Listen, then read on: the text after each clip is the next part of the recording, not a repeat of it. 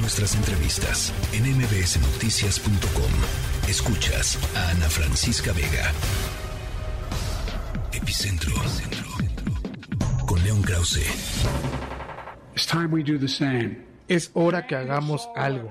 Es hora de prohibir las armas de asalto. Es hora de prohibirlos ahora.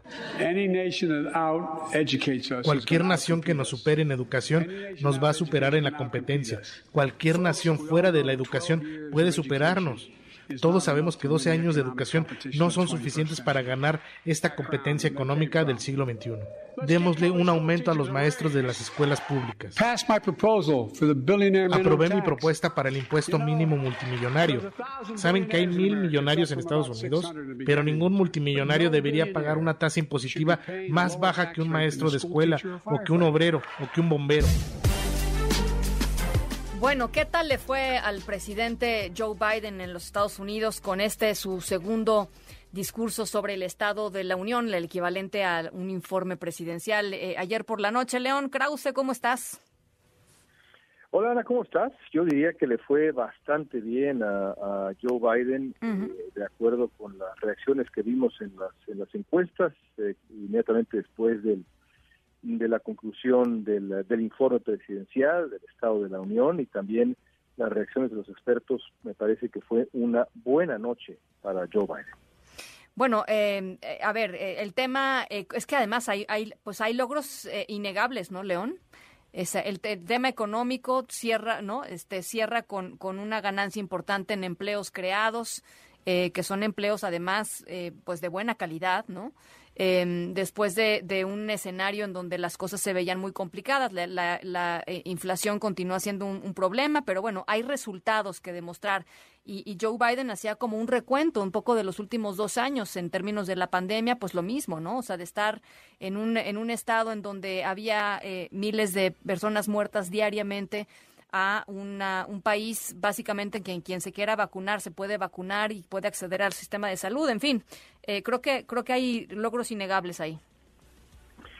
Creo que tienes toda la razón y, Biden hizo un muy buen trabajo en uh, resaltarlos, no solamente en materia económica, sino sino eh, otros temas también. y también, vaya, fue una noche muy interesante en su confrontación con, eh, con los republicanos, en un momento que podría haber resultado como, como cualquier cosa que ocurre en televisión en vivo o en radio en vivo o en vivo punto y se acabó, muy bien o muy mal para Biden, resultó muy bien porque eh, en un momento en un momento dado decidió pues responder a las constantes interpelaciones, por lo demás bastante groseras y, completamente en contra de la tradición en Estados Unidos de los republicanos sobre sobre eh, varios temas, incluido la frontera, pero en este caso específicamente sobre la modificación de los beneficios de salud para eh, los eh, adultos mayores y los comprometió en televisión en vivo a que no van a modificar algo que algunos republicanos han querido modificar. Así que bueno, eh, eh, una, una, escaramuza eh, frente a millones de personas que gana Biden parado ahí frente a sus antagonistas republicanos, un, un momento político de verdad muy interesante. Ahora, ¿cómo, ¿cómo, tomarías, o siempre los, los presidentes, hay que decirlo, invitan a, a gente digamos, eh, ajena al mundo político, a estos, a estos eh, discursos del Estado de la Unión. En algunas ocasiones han sido, por ejemplo, los padres y madres de los niños asesinados en Sandy Hook, lo recuerdo muy bien. ¿no? Este, esta matanza estudiantil espantosa hace unos años. Eh, y, y, anoche estuvieron ahí los padres de este joven afroamericano que fue pues brutalmente golpeado por la policía hace unos días y, y, que murió después. ¿Cómo, ¿Cómo lo toman, digamos, o cómo, cómo se toma esta, esta muestra de, pues no sé, supongo es, es algo significa que están estos dos personajes ahí, ¿no? Sí, la embajadora de Ucrania, eh, eh, eh, padres de una niñita sobreviviente de cáncer, en fin, los temas que, que importan al, gobierno de, Estados Unidos que, que encabeza Joe Biden. por desgracia, Ana, una, una cosa es, digamos, el, el ritual del, del informe y, y, esta, esta coreografía de personajes y otra muy distinta, los logros y lo que se puede lograr a futuro.